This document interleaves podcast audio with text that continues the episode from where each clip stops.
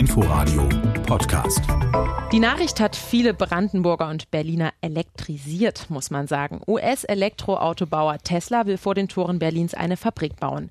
Das hat höchstpersönlich der Tesla-Chef vermeldet, Tech-Milliardär Elon Musk am Rande der Verleihung des goldenen Lenkrads Mitte November. And uh, I actually have an, uh, an announcement, uh, which I think be hopefully well received, uh, that we've decided to put uh, the Tesla Gigafactory uh, Europe uh, in the Berlin area. In the Berlin area, also in der Region Berlin, ganz genau in Grünheide. Und inzwischen steht fest, in bereits anderthalb Jahren sollen dort die ersten Fahrzeuge gebaut werden und die Politik feiert das Projekt. Es wäre die größte Industrieansiedlung in Brandenburg seit 1990. Allein 8000 Arbeitsplätze sollen in dem Werk entstehen. Demgegenüber stehen viele Kritiker, die monieren fehlende Bürgerbeteiligung, Verhandlungen hinter verschlossenen Türen, aus ausgehebelte Arbeitnehmerrechte und dazu Sorgen um Umwelt und die Rodung der Wälder und die unzureichende Trinkwasserversorgung. Darum soll es heute gehen. Im Podcast Die erzählte Recherche. Um die Tesla-Fabrik, was wir über sie wissen und viel spannender, was nicht. Denn die Recherche zu Tesla ist für einige Journalisten im RBB sehr herausfordernd. Warum, kann mir mein Kollege Philipp Barnsdorf erzählen. Normalerweise arbeitet er in unserem RBB Regionalstudio Frankfurt-Oder und heute ist er bei mir in Berlin. Hallo Philipp. Hallo Jenny. Schön, dass du hier bist. Ja, die Nachricht, dass Tesla die sogenannte Gigafactory, also das heißt eine Factory, eine Fabrik bauen möchte in Brandenburg, die sowohl Elektroautos als auch Batterien herstellt. Dieser Information ging monatelange Verhandlungen mit der Landesregierung voraus. Und das war alles streng geheim. Keine Information durfte geleakt werden. Hat dich die Nachricht also genauso wie alle anderen im November überrascht oder hast du als Journalist, der in Brandenburg arbeitet, schon vorher die Nachtigall trapsen gehört? Nee, also ich habe da gar keine Nachtigall-Trapsen gehört und ich glaube auch von meinen Kollegen niemand. Ähm, es war wohl so, dass da auf Seiten der Landesregierung gerade mal wohl um die 30 Leute eingeweiht waren und die haben absolut dicht gehalten. Also selbst während der Koalitionsverhandlungen haben die Grünen nichts davon erfahren. Die, die wurden auch erst eingeweiht, als die, als die Koalitionsverhandlungen dann beendet waren. Und eine Sache noch dazu. Angeblich ist auch ein Standort in Niedersachsen rausgeflogen. Die waren relativ lange im Rennen. Ähm, und dann hat die niedersächsische Landesregierung, der Wirtschaftsminister Altusmann, der hat das dann rausposaunt. Irgendwann hat gesagt, übrigens, wir sind hier groß im Rennen, eventuell kommt bald Tesla. Und kurz darauf äh, war der Standort dann raus, angeblich. Oha. Wohl, weil Tesla gesagt hat, nee, wenn ihr, wenn ihr jetzt schon da so irgendwie den Mund aufmacht, dann besser nach Brandenburg, wo die irgendwie verlässlich sind. Also war das ein großes Glück für Brandenburg, dass die Politik da dicht gehalten hat oder ist das eher ein seltsames ähm, Gehabe, dass man im Hinterzimmer heimlich verhandelt? Also ich würde sagen, das war schon in Ordnung, dass die Regierung das so gemacht hat. Denn bei solchen Ansiedlungen ist es, glaube ich, auch normal, dass sich da die Verhandlungspartner erstmal abklopfen ähm, und das auch erstmal hinter verschlossenen Türen, wenn man so will, passiert. Ähm, aber ja, dass man da erstmal so ein bisschen guckt, könnte es denn passen, ja oder nein, und dann erst, wenn es wirklich irgendwie konkret was zu sagen gibt, also eine Entscheidung für oder gegen den Standort, dass man dann die Öffentlichkeit ins Boot holt. Aber ab dem Punkt sollte man das Ganze dann auch öffentlich moderieren und ähm, die Öffentlichkeit mit einbinden. Auch da gibt es Kritikpunkte, dazu kommen wir später. Aber seitdem das veröffentlicht wurde, dass die Tesla-Fabrik hier gebaut werden soll, ist es ja das bestimmte Wirtschaftsthema der Region. Die Politik überschlägt sich mit euphorischen Reden, so sagt zum Beispiel Arne Christiani, der Bürgermeister von Grünheide, der Ort, wo die Tesla-Fabrik gebaut werden soll, dass er vor allem wirtschaftliche Chancen für die Region sieht. Es bedeutet für die Gemeinde Grünheide hauptsächlich Entwicklungsmöglichkeiten und die Schaffung von hochwertigen Arbeitsplätzen, so dass da, da lege ich besonderen Wert drauf, so dass junge Menschen nach Wiege bis Abitur, was alles in Grünheide machen können, nach dem Studium nicht mehr sagen müssen, ich muss die Region verlassen, ich muss die Feuerwehr verlassen, ich muss den Sportverein verlassen, ich finde hier keine qualifizierte Arbeit. Und das ist für mich das Wichtigste. Und Brandenburgs Ministerpräsident Dietmar Woidke spricht sogar von einer Riesennummer. Weil es die erste Großinvestition ist, die direkt mit diesen erneuerbaren Energien, mit unserer Spitzenreiterrolle in Deutschland zu tun hat, dass heute Industrieunternehmen gucken, wie kann ich klimafreundlich produzieren, dass jetzt natürlich auch den Worten Taten folgen und äh, eine solch große Investition für unser Land ansteht. Das ist uns eine große Ehre, aber auch eine große Verpflichtung. Ich bekomme so den Eindruck, Eindruck für diese Riesennummer, diese große Ehre und die wirtschaftliche Chance in Brandenburg, wird ein rasantes Tempo vorgelegt. Zum Beispiel ist ja der Zeitplan bis zur Fertigstellung angedacht für Sommer 2021 und das ist schon sehr ambitioniert und dementsprechend muss schnell gehandelt werden. Unter anderem sollen jetzt Bäume gerodet werden vor Beginn der Vegetationsperiode im März, denn nach deutschem Recht dürfte danach bis September nicht mehr gerodet werden. Das ist verboten. Ja, wie ist denn da dein Eindruck, Philipp? Werden hier die Behörden, zum Beispiel die Umweltbehörde, unter Druck gesetzt, um komme, was wolle, den Bau durchzusetzen? Also Tesla drängt da, glaube ich, schon sehr. Und die Regierung lässt sich auch drängen. Ähm, zum Beispiel hat der ähm, Wirtschaftsminister Steinbach dem Handelsblatt mal gesagt, dass sie dieses Tempo bei den Genehmigungsverfahren, was sie jetzt bei Tesla da vorlegen, einfach schon allein aus personellen Gründen nicht jedem Unternehmen bieten könnten. Also die setzen da schon Prioritäten, betonen aber gleichzeitig, dass alle gesetzlich vorgegebenen Fristen auch eingehalten werden. Also dass jetzt beispielsweise die Akten äh, wurden einen Monat ausgelegt, da konnte jeder hingehen und sich da die, die, die Pläne genauer angucken. Jetzt kann man Einwendungen ein, äh, äh einbringen, die dann im März besprochen werden da legen sie auch Wert drauf, dass da jetzt also nicht über, also es ist alles im, im, im gesetzlichen Rahmen ist. Man muss da vielleicht auch ein bisschen dazu sehen, dass so Übertreibungen und unglaublich ambitionierte Zeitpläne, glaube ich, bei Tesla so ein bisschen auch zum Unternehmensmodell gehören. Also das, es gab ja auch mal diesen Fall, da hat Elon Musk dann so ganz vollmundig die größte Batteriefabrik der Welt angekündigt. Das klappte dann doch nicht so ganz. Da gab es dann so einen Investitionsstopp von Tesla und Panasonic neulich hat er getweetet, dass der neue Tesla Roadster so ein bisschen wie in das Auto in Back to the Future so einen Raketenantrieb bekommen soll. Also ähm, man muss das auch ein bisschen alles mit Vorsicht genießen. Was, also dieses, dieses Tempo, was Tesla da vorlegt, ist ein bisschen auch, glaube ich, dass es einfach dazugehört, so einen Hype zu entfachen. Mit Raketenantrieb quasi. Genau, ja. Also wenn man über Tesla spricht, muss man ja auch über Tesla-Chef Elon Musk sprechen. Der ist ja eine schillernde Figur, wie du es gerade schon gesagt hast, visionärer Milliardär, der Forschungen anstößt, unter anderem um das menschliche Gehirn mit Maschinen zu verbinden. Das klingt schon sehr seltsam und oder ja, sehr futuristisch, sagen wir es mal. Ich finde es eher dystopisch. Und er möchte auch Touristen in, mit Raketen ins Weltall schießen, sich selbst auf dem Mars zur Ruhe setzen. Ja, was hältst du von ihm? Hast du schon mal mit ihm selbst jetzt gesprochen während deiner Recherchen? Ähm, nee, also mit ihm selbst habe ich nicht gesprochen. Ich weiß auch nicht, ob das jemals passieren wird. Also ich habe E-Mails an Tesla geschrieben. Da kam bisher, bisher, bisher keine Antwort. Ich glaube, ein paar meiner Kollegen hatten da mehr Glück. Bei mir war es bisher nicht so. Er hat getweetet, aber äh, ich persönlich mit ihm habe nicht gesprochen. Also besteht deine Recherche zu Elon Musk darin, dass du selber einen Twitter-Account hast und mit ihm sprechen kannst, oder?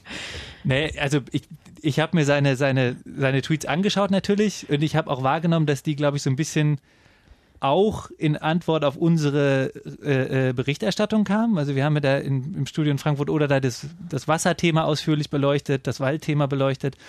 Ähm, auch in Reaktion darauf, was die Leute in Grünheide da so umtreibt, diese Bürgerinitiative und so. Ähm, und dann hat er auch genau dazu getweetet. Also so ein bisschen so mittelbare Kommunikation war da vielleicht da, aber mit ihm direkt geredet habe ich nicht. Hm.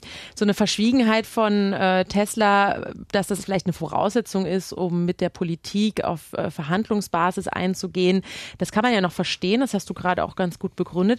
Aber seitdem klar ist, dass Tesla hierher kommt, sind sie ja immer noch recht zurückhaltend, was ihre Äußerungen angeht, vor allem gegenüber der Presse, also gegenüber Journalisten. Und das habt ihr auch an einem äh, Standort mitbekommen, an dem Tesla eingeladen hat. Und das hört sich so an, wie ähm, Tesla-Sprecher später auf euch eingegangen sind, als ihr ein Statement von denen haben wolltet. Hallo, Michael Schon vom RBB. Wir geben keine, nein, wir geben keine Interviews. Dankeschön. Warum eigentlich nicht? Warum ist die Presse nicht zugelassen heute? Nett, danke. Tschüss. Ja, kannst du vielleicht kurz erklären, was das für eine Situation war? Das war im Haus der Natur in Potsdam. Da haben sich die Tesla-Vertreter mit ähm, Umweltverbänden getroffen, unter anderem wieder um diese schon angesprochene Wasserthematik zu besprechen und nochmal über den Wald zu reden. Und da waren einige Kollegen und ich auch dabei, wurden aber unten am Eingang abgeblockt. Also die hatten so ganz ordentliche Listen, da muss, hatte man sich vorher anmelden müssen. Wir als Journalisten durften nicht rein, haben dann aber sozusagen den Tesla-Leuten da unten an der Tür aufgelauert. Und so kam es dann zu dieser Situation. Die sind dann so an uns vorbeigerauscht. Mein Kollege hat noch diese eine Frage da unterbringen können, aber hat er, wie gesagt, nur diese ganz äh, äh, ablehnende Antwort bekommen. Wie fühlt sich das für dich an? Hast du die Situation schon mal gehabt und wie kannst du damit umgehen? Ein bisschen unsympathisch, sage ich ganz ehrlich, finde ich es schon. ich würde aber Tesla auch zugute halten, ein bisschen, dass es, glaube ich, einfach der US-amerikanischen Unternehmenskultur ein bisschen geschuldet ist. Und außerdem nehme ich schon wahr, dass sie jetzt nicht einfach komplett nur machen, was sie wollen. Also ähm, sie gucken schon auf die Verhältnisse, die sie hier vorfinden indem sie sich beispielsweise mit Umweltverbänden treffen. Und nach dem, was die uns nach der Veranstaltung in Potsdam zum Beispiel erzählt haben, sind die da wirklich offen und suchen das Gespräch. Das war auch nicht das erste Mal, dass sie sich getroffen haben. Mit dem Wasserverbrauch, das ist ja so eine der kontroversesten Fragen, haben sie jetzt ja auch nochmal gesagt, da wollen sie sich bemühen, dass es doch, dass sie weniger Wasser, Wasser brauchen werden, indem sie so ein neues Kühlsystem, ein anderes Kühlsystem benutzen. Ähm, in Reaktion auf die Demonstration in Grünheide hat Elon Musk, wie gesagt, getweetet und hat nochmal so seine Sicht auf diesen Wald erläutert, dass das jetzt nicht so das ganz tolle, diverse Biotop ist, sondern eher so ein Kiefernforst, wo nicht allzu viel los ist, was Artenvielfalt angeht. Also sie reagieren schon auf das, was sie hier vorfinden. Das muss man, finde ich, schon dazu sehen. Auch wenn ich es natürlich gut finden würde, wenn sie sich auch direkt mit der Presse äußern würden. Aber auch da ist jetzt noch nichts, noch hat sich nichts getan, aber ich kann mir sehr gut vorstellen, dass sie bald auch mehr mit der Presse reden würden, man, reden werden. Man hat das so ein bisschen durchgehört, ähm, dass sie da wohl auch inzwischen mitbekommen haben, dass das nicht allzu gut ankommt hier. Mhm.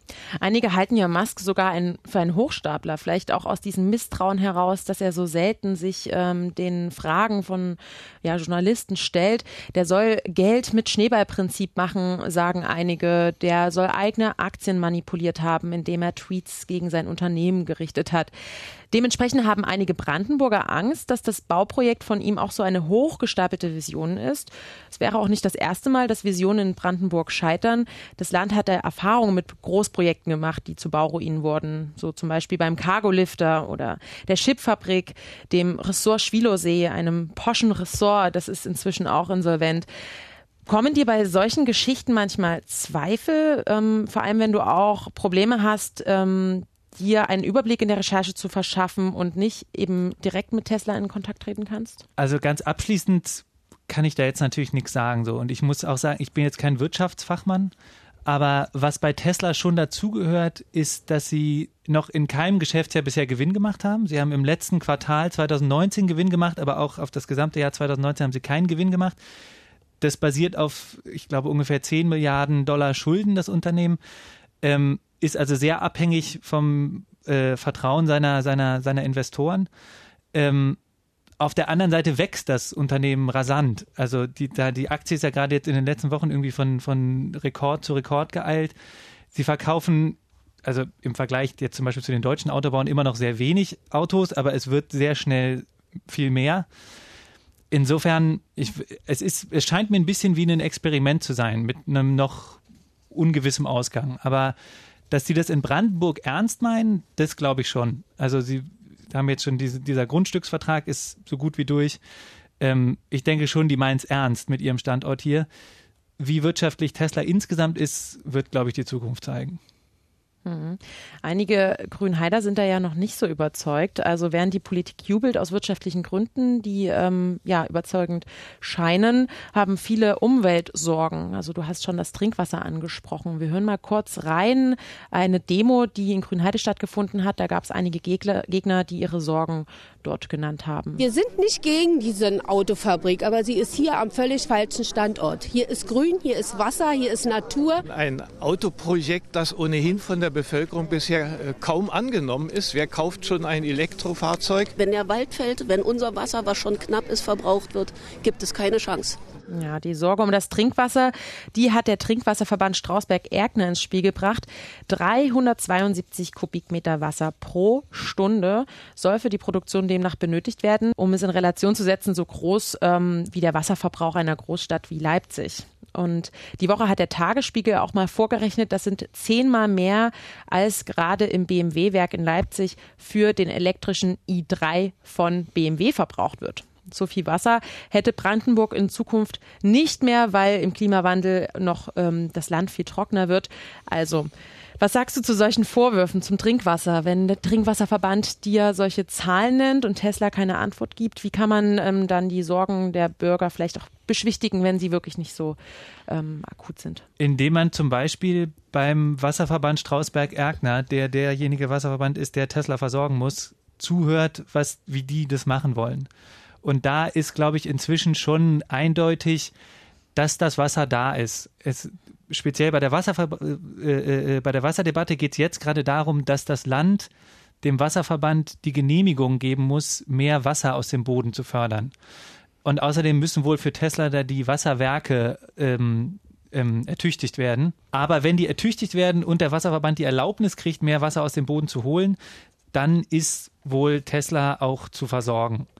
Wenn man jetzt so die, die ganz große, das ganz große Bild aufmacht mit Klimaveränderungen und der irgendwie schleichenden Versteppung von Brandenburg insgesamt und sowas, dann sieht das Ganze vielleicht nochmal ein bisschen anders aus. Aber im Moment jetzt erstmal ist auf jeden Fall, denke ich, schon klar, dass genug Grundwasser im Boden ist, ähm, um die Fabrik zu versorgen, wenn da jetzt entsprechend zügig die Werke ertüchtigt werden und die Leitungen gelegt werden und die Genehmigungen vom äh, Landesumweltministerium kommen. Mhm. Ich fand das ja in dem Zusammenhang total spannend. Der Bürgermeister von Grünheide, Arne Christiani, hat die Warnung des Trinkwasserverbands Erkner-Strausberg für überzogen gehalten. Er ähm, hat es genannt, eine Retourkutsche wegen Bußgeldbescheiden eine, für eine übermäßige Wasserentnahme durch den Verband in den Jahren 2017, 18. Das klingt für mich auch nicht nach einer lösungsorientierten Diskussion, sondern da stecken so viele Emotionen drin und vielleicht auch so ein bisschen so ein Possenspiel aus einer Kleinstadt und einem Wasserverband. Schlammschlacht um Deutungshoheit oder was sagst du dazu? Also ich stecke nicht in den Köpfen der Leute drin. Ähm, was ich aber, glaube ich, weiß, ist, dass der WSE schon, also der Wasserverband Strausberg-Erkner, sich schon seit längerem bemüht um höhere Entnahmegenehmigungen. Diese wahrgenommene Wasserknappheit aus den letzten beiden Sommern vor allen Dingen, das lag ja, oder dass zum Beispiel Leute ihren Rasen nicht mehr bewässern durften wegen, während mancher Wochen im, Let im letzten Sommer. Das lag daran, dass der Wasserverband halt nicht mehr fördern durfte aber nicht zwingend daran, dass das Wasser einfach nicht da war, sondern hätte er mehr, also sie, sie haben dann ja sogar etwas mehr gefordert, als sie durften, haben, mussten dafür dann entsprechend auch Strafe zahlen und deswegen sind sie jetzt böse.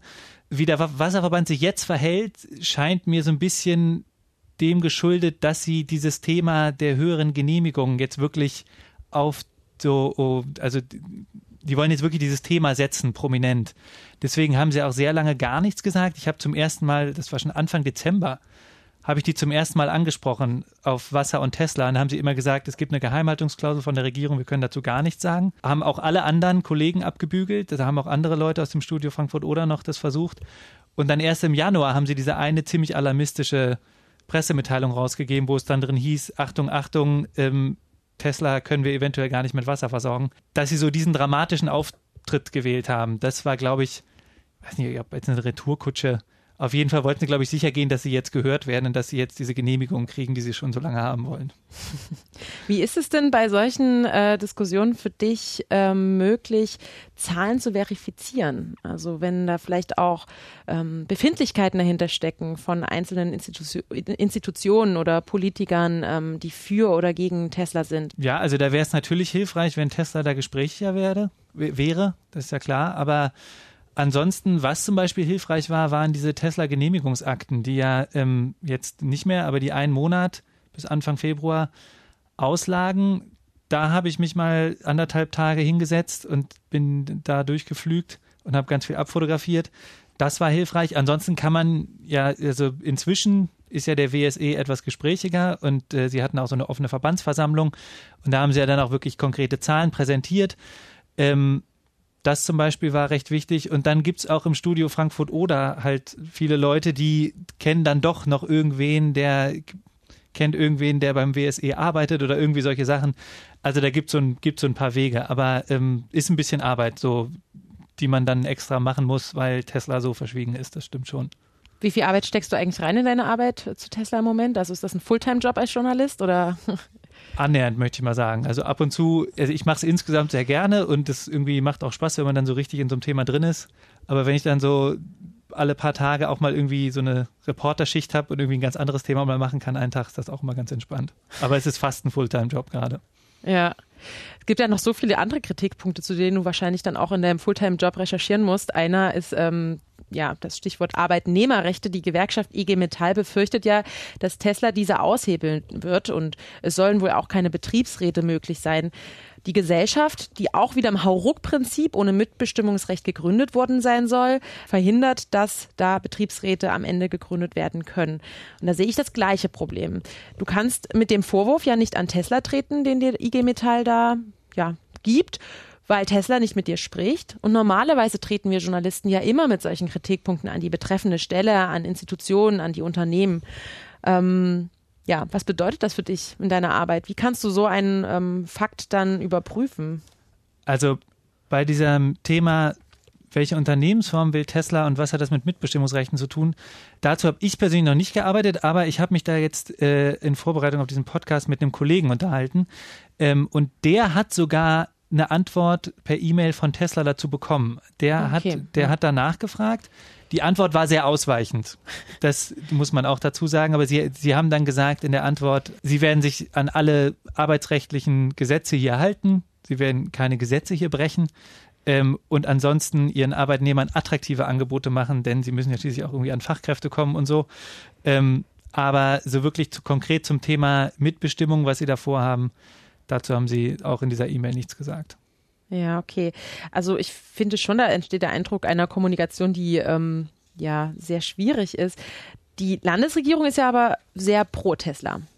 Und die wird damit ja mehr oder weniger unfreiwillig auch zum Pressesprecher, hast du mir vorher gesagt. Also welche Rolle nimmt die Landesregierung deiner Meinung nach hier ein in dem Thema, wenn du die Fakten überprüfen möchtest? Ja, es, also man hat schon manchmal den Eindruck, dass die Landesregierung in all ihrer Euphorie ähm, sich natürlich dann in so eine Position begibt, so wenn sie sich das so ganz zu eigen macht und sagt, also wir finden das total großartig, wir haben es rausverhandelt, das ist unser Riesenerfolg, ähm, dann fallen natürlich, Kritik fällt dann auch auf die zurück. Und wenn dann Tesla gar nicht antwortet, dann sind sie irgendwie die Einzigen, die da stehen. Das, das stimmt schon. Ich habe aber den Eindruck, dass sich das langsam ändert. Also die Landesregierung weiß das auch durchaus. Das hat der, hat der, ich glaube, das war der Regierungssprecher Engels, hat das auch mal gesagt. Es kann nicht sein, dass wir hier die ganze Öffentlichkeitsarbeit für Tesla machen. Sie haben auch bei den Mitbestimmungsrechten, sind Sie so vorsichtig auch mal an Tesla herangetreten. Der Herr Engels hat auch mal gesagt, der, ähm, die Landesregierung äh, wird Tesla auf die Vorzüge von Mitbestimmung aufmerksam machen. Ähm, der Herr Steinbach hat auch mal gesagt, er erwartet, dass Tesla sich mittelfristig an Tarifbindungen hält. Und hat dann gesagt, Tesla sei offen für die Idee. Also muss man mal schauen. Ganz aber, behutsam das genau. Unternehmen darauf vorbereitet.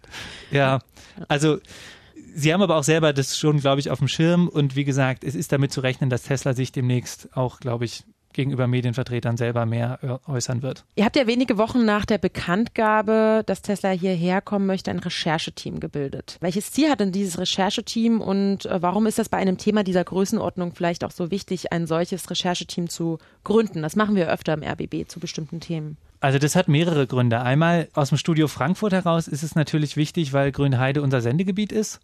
Das heißt, ähm, bei so einem großen, komplexen Thema, wo ja auch so viele verschiedene Themenbereiche berührt sind, wollen wir ähm, sicher gehen, dass wir da für jedes Thema auch jemanden haben und das, und das abdecken können.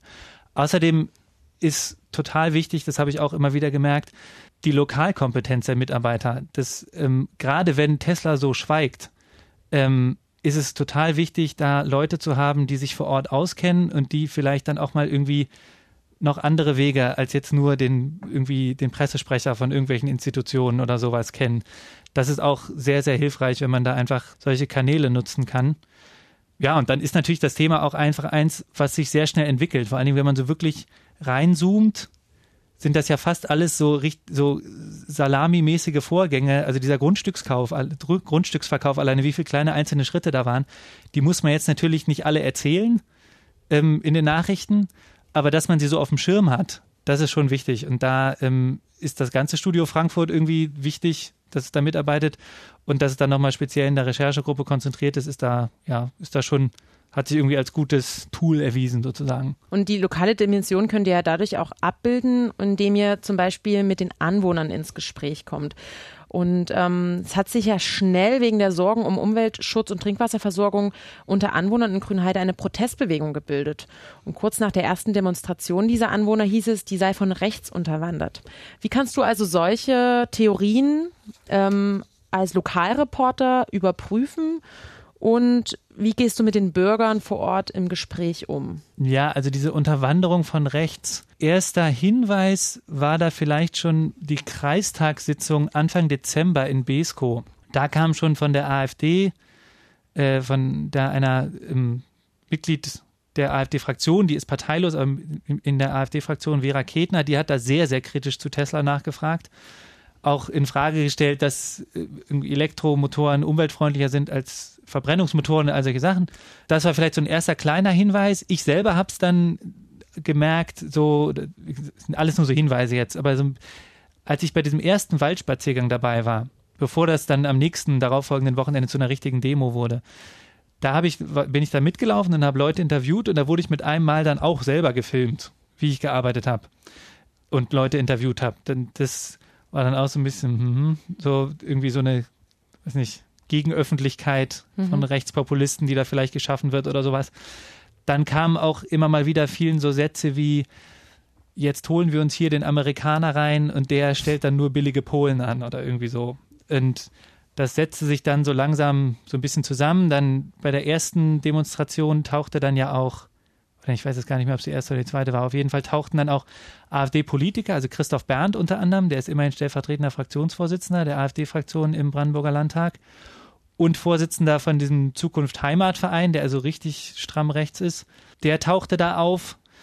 Und dann schließlich hat ja die BI das selber eingeräumt. Also bei der zweiten Demo haben sie dann ja die, also wirklich vor Ort gesagt, wir sehen hier eine große Gefahr, dass das politisch unterwandert wird und dass da Rechtspopulisten sich unsere Bewegung hier zu, zu, zu, zunutze machen und haben dann erstmal alle weiteren Veranstaltungen abgeblasen. Und die Frau Vera Ketner zum Beispiel, die bis dahin, glaube ich, schon in so in diesem Führungsgremium der Bürgerinitiative war, die wurde daraufhin da auch wohl rauskomplimentiert, habe ich gehört. Und ähm, ja, die haben dann erstmal keine öffentlichen Veranstaltungen gemacht. Jetzt letzten Sonntag gab es wieder so einen Waldspaziergang. Aber ja, die haben sich da sehr, sehr eindeutig positioniert. Da entstehen so schnell Gerüchte auch wie ein Lauffeuer, teilweise aus Sorgen der Bürger, aber teilweise auch ähm, aus rechten Strukturen heraus. Wie kannst du damit umgehen, schnell genug dann irgendwie Fakten zu überprüfen und auch immer wieder ähm, etwas klarzustellen, darzulegen, mit Fakten zu hinterlegen und ähm, ja, damit die Gerüchte halt kein, kein Futter bekommen. Das stelle ich mir in dem Fall total schwierig vor, wenn dann gesagt wird, okay, ähm, hier kommt der Amerikaner und die Polen werden angestellt. Das ist ja eine Tatsachenbehauptung, die ja überhaupt noch nicht äh, belegbar ist, aber sofort Hass schürt. Das stimmt. Also speziell bei diesem Beispiel haben wir dann danach uns mal da ähm, habe ich mich unterhalten mit jemandem aus dem Studio in Frankfurt, der sich mit Wirtschaft sehr gut auskennt. Und der hat mir dann erklärt, dass das im Grunde ganz klar ist, dass ein Unternehmen wie Tesla bei den Leuten, die sie brauchen, die also brauchen ja, sind ja zum größten Teil hoch ausgebildete Ingenieure und all solche Leute, und dass die nicht alle in Grünheide wohnen. Erst recht nicht in einer Zahl von irgendwie 12.000 Leuten, was die, so viel wollen die ja anstellen am, mhm. am Ende, ist ja völlig klar. Und dass ein, ein Unternehmen bei einem so großen Werk, ähm, wenn Polen irgendwie 50 Kilometer weg ist, auch in Polen nach Mitarbeitern sucht, ist was ganz Normales. Ähm, und dass da auch von Lohndumping, was das war ja eins dieser Gerüchte, was dann so aufkam, ähm, dass das sehr, sehr, sehr, sehr unwahrscheinlich ist. Auch weil das, wie, wie gesagt, Jobs sind, die dieses eh, die passieren eher in internationalen Netzwerken. Also das ähm, ist auch damit zu rechnen, dass da Leute, die nicht nur aus Deutschland angestellt werden, sondern dass die international äh, dann da in, also von vielen verschiedenen Orten nach Grünheide kommen werden, um da zu arbeiten. Deswegen ist da Lohndumping sehr, sehr unwahrscheinlich. Hm. Aber wie fühlst du dich dabei, wenn du ähm, ständig solche Gerüchte hörst, die sich dann so ein bisschen hochschaukeln? Dem Ganzen wird ja auch noch so ein bisschen der Nährboden gesetzt, dadurch, dass die Kommunikation mit Tesla fehlt, dass die Leute erst recht misstrauisch werden, dann rechte Einflüsse da reinkommen. Also das, ähm, ja, das ähm, nimmt ganz schnell so eine eigene Dynamik an. Ähm, wie kannst du dagegen arbeiten? Also wie fühlst du dich dabei, ähm, dass du nicht so gehetzt bist, immer diesen Fake-Fakten hinterher zu rennen? Das, ja, das ist ein Punkt. Also eine Sache, die man sich, glaube ich, klar machen muss, ähm, ist, dass einfach wirklich noch relativ viel in der Luft hängt. Also dieses Genehmigungsverfahren ist noch nicht abgeschlossen. Es sind noch nicht mal die Einwendungen angehört worden. Und da ist es ganz klar, dass noch viele Fragen offen sind. Und auch beim Thema Wasser gibt es Pläne und die hören sich überzeugend an soweit, aber beschlossen ist nichts. Auch diese Waldumwandlung oder die, die Rodung, da soll es Ausgleichsflächen geben und so. Und jeder Umweltexperte, mit dem ich gesprochen habe, hat gesagt, im Endeffekt ist das schon kein allzu ökologisch wertvoller Wald und wenn der an anderer Stelle besser mit, als Mischwald aufgeforstet wird, dann ist das ökologisch absolut vertretbar. Ähm, diese Fakten kann man alle recherchieren und dann, das kann man auch erzählen. Ähm, aber ja, gleichzeitig ist es schon auch irgendwie wichtig, ein bisschen Ruhe zu bewahren und auch einfach zu sagen, das Ganze ist noch erst im Entstehen. Das ist auch überhaupt, ist, also es ist ganz klar, dass ganz viele Fragen noch offen sind. Und da schießen dann natürlich dann oft dann irgendwelche ganz absurden Vermutungen ins Kraut. Aber ja, wir können da einfach nur die Fakten recherchieren und sie dann darstellen. Und da geht es für dich, Geduld zu bewahren. Das stimmt, ja. Ja, okay.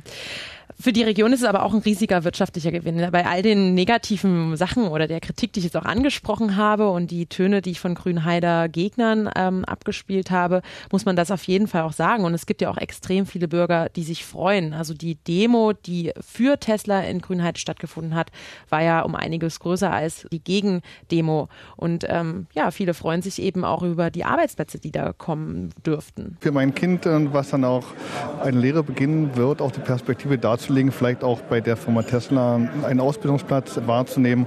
Und die Richtung war halt mein Interesse heute. Wenn es dazu die Chance gibt, hier hochwertige Arbeitsplätze zu schaffen für Ingenieure, vielleicht in der Forschung, Wissenschaft, IT-Technik, Enkelkinder etc., die kommen jetzt in der Situation, dass sie Arbeit suchen und es wäre schön, wenn sie hier bleiben könnten. So die Hoffnung von Grünheidern oder Anwohnern in der Region. Und selbst hier beim RBB hat ein Kollege von dir geschwärmt von einem Paradigmenwechsel in der Industriepolitik. Genau, ich habe gerade die ganzen negativen Aspekte angesprochen, die ja vielleicht einen misstrauisch machen in der Berichterstattung um Tesla, wenn man so wenig mit dem Unternehmen in Kontakt kommen kann. Andererseits ist natürlich auch schnell, es ist schnell die Euphorie zu spüren, die die Leute mitreißt. Wie gelingt dir da als Journalist auch der Mittelweg? Ja, also für mich muss ich sagen, hat das Ganze schon Licht und Schatten. Also ich sehe da eine Menge positive Sachen, gerade wirtschaftlich für Brandenburg. Und ich glaube auch, dass, ich bin kein Klimafachmann, aber es scheint mir schon irgendwie einen sehr weitgehenden Konsens zu geben, dass Elektromotoren besser oder ökologischer sind als Verbrennungsmotoren. Aber es gibt auch andere irgendwie Fakten rund um diese Fabrik. Also beispielsweise steht in den Genehmigungsakten, dass da jeden Tag mehr als 400 LKWs rein und rausfahren werden es muss eine riesen Fabrik gebaut werden, ähm, die, äh, wo natürlich ein Stück Natur für zerstört wird erstmal. Ähm, Tesla Autos sind auch stärken letztlich den Individualverkehr. Also, wo man sich auch fragen kann, ist das nicht vielleicht eine zu kleine Lösung? Wenn man wirklich im Großen und Ganzen was gegen Klimawandel ausrichten will, müsste man dann nicht vielleicht eher wirklich konsequenter auf Züge oder, oder, oder ähnliches setzen? Ähm, Schließlich gibt es ja auch diesen Punkt, dass, wie gesagt, Tesla super rasant wächst, aber schon auch irgendwie eine Frage ist, wie wirtschaftlich das Ganze ist und wie Tesla sich schlägt, wenn in ein paar Jahren die deutschen Autobauer zum Beispiel massiv, das haben sie ja vor, massiv in den Elektroautomarkt einsteigen werden. Also man muss sich da auch vorstellen, dass also Tesla hat, glaube ich, im letzten Jahr 800.000 Autos verkauft oder sowas und VW 11 Millionen. Hm. Und also die deutschen Autobauer haben viel, viel mehr Geld, die, was sie da in Forschung stecken können und so. Also für mich ist das auch nicht alles nur Friede, Freude, Eierkuchen. Da, wenn man mal irgendwie hinguckt, findet man auch eine Menge irgendwie Fallstricke, die da schiefgehen, was da alles schiefgehen könnte. Ja, und dann kann man so kommt man irgendwie zu so einem neutralen Mittestandpunkt, würde ich sagen. Man okay. kann so auf verschiedene Perspektiven eingehen. Ich hätte dich jetzt gerne so als Fazit auch gefragt, ist das deiner Meinung nach eine Zukunftschance oder ein ökologisches Desaster? Aber du hast ja jetzt für beide ähm, Fakten, Punkte genug ähm, Beispiele gebracht. Also bist du dir da noch nicht so sicher, in welche Richtung es tendiert? Also ich würde dass das jetzt so passiert, finde ich unterm Strich finde ich das schon gut. So und ich, wenn es klappt, dann wird es bestimmt auch ein großer wirtschaftlicher Nutzen und Erfolg für Brandenburg. Und ökologisch, ich meine, ich habe ja eben gesagt, es stärkt den Individualverkehr und so. Das stimmt auch, aber wenn man sich mal anguckt, was da geplant ist bei diesen Waldumwandlungen oder wie Tesla jetzt reagiert hat, dass sie gesagt haben, okay, wir bemühen uns wirklich um weniger Wasserverbrauch, weil es jetzt diese, diese Debatte hier gibt und das anscheinend doch nicht so einfach ist, wie wir erst dachten, dann glaube ich schon, dass es wird jetzt kein ökologisches Desaster Also die Frage ist, wie wirklich im ganz großen Bild, wie kann so eine Firma wie Tesla wirklich beim, zum Beispiel beim Kampf gegen den Klimawandel helfen? Aber jetzt wirklich hier vor Ort ein ökologisches Desaster blüht einem da, glaube ich, nicht. Alles klar. Vielen Dank, Philipp, für deine Einblicke zum Tesla-Bau und der ganzen Recherche dazu. Gerne. Woran arbeitest du gerade noch im Rechercheteam? Wie geht es bei dir weiter? Ähm, ja, jetzt ganz konkret könnten ähm, die Rodungen sehr bald passieren. Da steht jetzt noch die, das Landesumweltministerium muss dem Antrag auf vorzeitige Rodung zustimmen. Wenn sie dem zustimmen, dann kann Tesla sofort in Eigenregie loslegen. Und ich habe schon gehört, auf Twitter gehen schon so ein paar Fotos rum, wo irgendwie so Bagger da an diesem, am Rand dieses Waldes stehen oder sowas. ähm, das könnte sehr schnell sehr aktuell werden, dass es jetzt wirklich losgeht mit dem Roden. Dann ist noch ein Thema Versiegelung. Das habe ich in den Akten gefunden. Da will ich auch noch mal schauen, was da dran ist, dass eventuell auch zusätzlich zum Wald noch, weil ja für die Fabrik auch eine große Fläche versiegelt werden muss, die muss eventuell an anderer Stelle wieder entsiegelt werden. Das ist auch noch so ein Thema, da wollte ich mich mal genauer mit beschäftigen. Also hören wir dich demnächst, wie du mit dem Mikrofon vor Ort bist bei der Waldrodung im Radio oder? Wenn sie mich da reinlassen. Es hieß schon, das ist ein Sicherheitsbedenken, pipapo. Ähm, muss man mal schauen. Ich werde es auf jeden Fall versuchen. Sehr spannend. Ja, liebe Hörer, wenn Sie das mitverfolgen wollen, hören Sie einfach weiter Inforadio. Wir bleiben auf jeden Fall dran, beziehungsweise Philipp Barnsdorf und sein Rechercheteam und alle weiteren Entwicklungen zum Bau der Tesla-Fabrik und alles, was bisher geschehen ist in Grünheide und der Umgebung, finden Sie bei uns auf unserer Webseite rbb24.de. Und die ganze Folge dieses Podcasts, die erzählte Recherche, finden Sie in der ARD Audiothek. Da können Sie auch alle anderen Folgen nachhören und die finden Sie auch in allen anderen Podcast-Stores. Und wenn Sie uns gerne hören, dann geben Sie uns doch Ihre Stimme für den Deutschen Podcastpreis. Den Link dafür finden Sie auf unserer Webseite inforadio.de. Mein Name ist Jenny Barke und ich bedanke mich fürs Zuhören. Inforadio Podcast.